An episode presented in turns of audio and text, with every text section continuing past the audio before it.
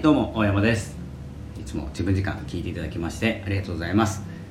えー、今日はですねちょっと時間が空き時間が多いので少しこまめにラジオを撮っていきたいと思います。よろしくお願いします。できればですね、えー、聞く前にいいねボタン押してください。嬉しいです、えー、よろしいでしょうか。えー、っとですね先ほどですね言葉に、えついてお話ししました。言葉の重要性ですね。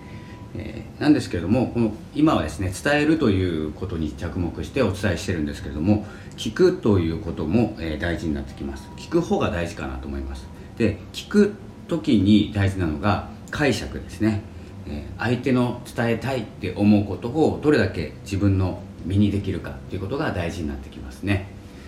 えそれがですね、まあ、どのように大事かというとえーと、自分自分の都合のいいように聞いてしまおうということです。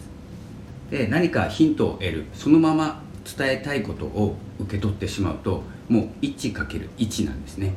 でもですね自分の想像力とか、えーと、自分の体験とかっていうものを掛け合わせることで、え、その相手の出してきた情報が何倍にも膨れ上がるっていうことです。でですね、まあ、一つ言えるのが相手の伝えたいことを100%、えー、受け取ったとしてもそのように動けないものですということです。で誰かが何て言うんですかね今ラジオとかですねクラブハウスでも多いと思うんですけれどもあの否定しているわけではないんですけどあのフォロワーさんの増やし方とかいろんな何かのやり方始め方伸ばし方いろいろあると思うんですけどそれを聞いて同じようにできたら伸びると思います。おそらく。でもですね聞いた通りにできないのが人間なんです。それは能力とか、えー、受け取り方、えー、熱の受け取り方もそうですしエネルギーの、えー、伝わり方もそうです、まあ、あの体の作りとかもそうですし、えー、体の作り例えば体の作りでいくと,、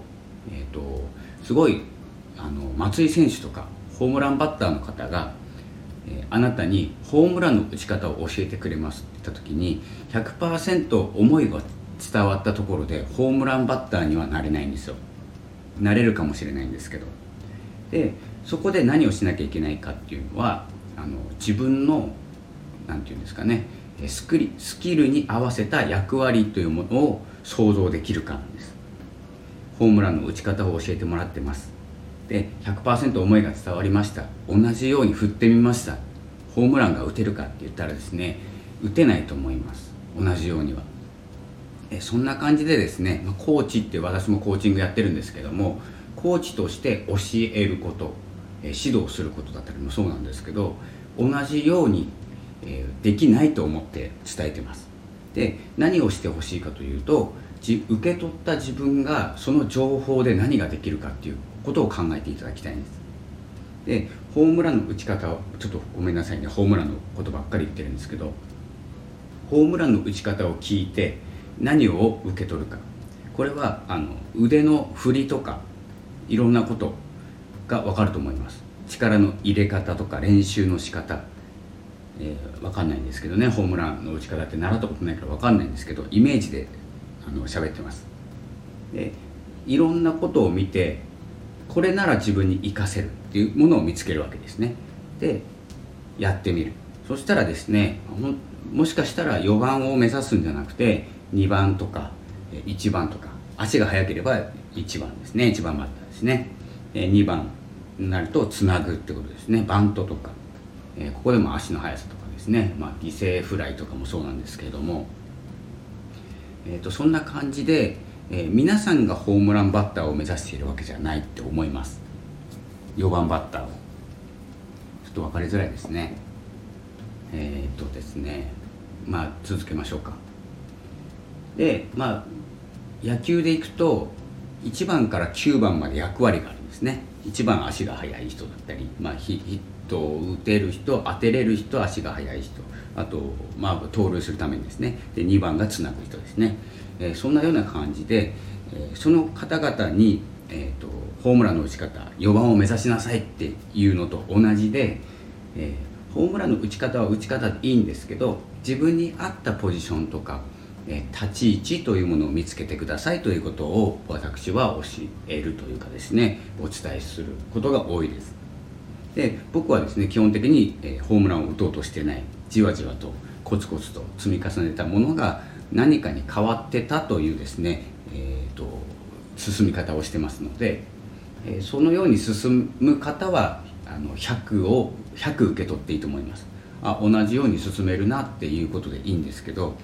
えーと、教えてくれる方がバズらせたいとか一発狙いたい人だったら一発狙う人一発当てた人にお話を聞く方がいいと思います。でフォロワーを1ヶ月で1000人増やしたとかっていう結構どうでもいいお話をされる方がいらっしゃるんですけどちょっと言葉悪いですね、えーと、増やせる方短期間でフォロワーさんを増やすっていうやり方をしてる方がいらっしゃるんですけど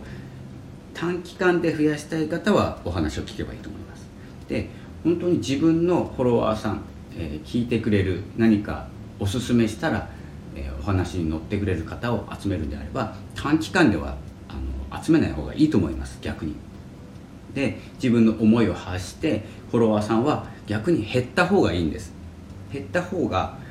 情報を集中して送れます。そしてリアクションもこちらもできます。でいろんな軽い付き合いの方がいっぱいいらっしゃるとその自分のリアクションの数って限られるんですね。できる数って。それを分散していくような形ですのでその意味のない関わりの人に、え分散してしまうことになるのでそこはいらないと思います。なのでフォロワー減ったなとかですね、まあ、この間フォローしてくれた人すぐいなくなったなとかっていうのはそれはいなくなった方がいいです。逆に。見た目の数字とか関係ないんで。というふうな感じで、まあ、使い方自分の役割能力に合わせたですね使い方をしていくっていう意味ではえ誰かから何かを教わる。そこでそのまま受け取るんじゃなくて自分がどこに、えー、立場を置くかという立ち位置を置くかということを考えて受け取る。というふうにですね、えー、していくと、え、何かを聞く時に役に立つと思います。聞いてても。時間の無駄にならないっていうことも含めてですけどね。なので